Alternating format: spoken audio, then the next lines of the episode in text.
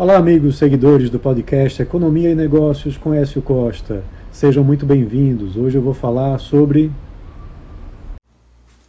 o Bolsa Família, que em 2023 teve 840 mil inscritos retirados do programa.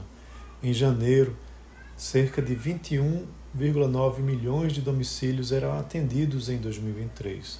Quando chegou em dezembro, o número caiu para pouco mais de 21 milhões, queda de cerca de 840 mil. Renda e famílias de caráter unipessoal foram os principais motivos para o cancelamento.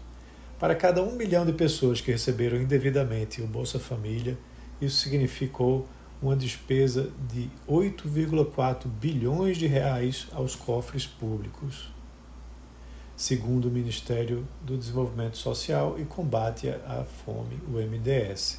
Isso por ano.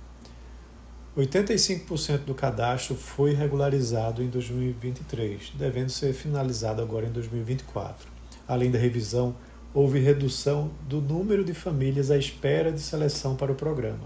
A fila do Bolsa Família chegou a mais de 960 mil em meados de 2023 e caiu no fim do ano para 175 mil.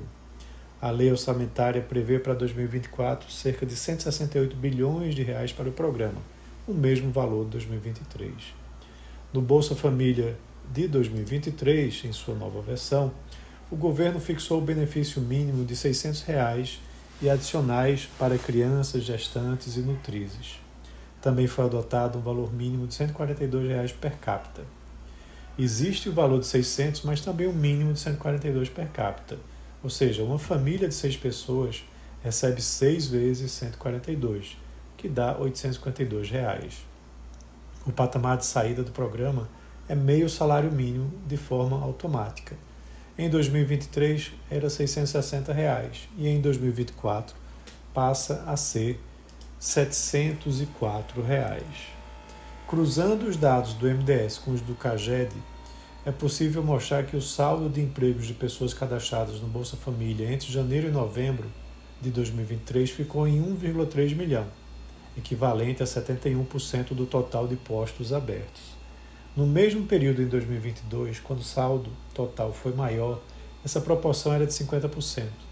Quando considerados outros benefícios do cadastro único, o percentual em 2023 chega a 90%.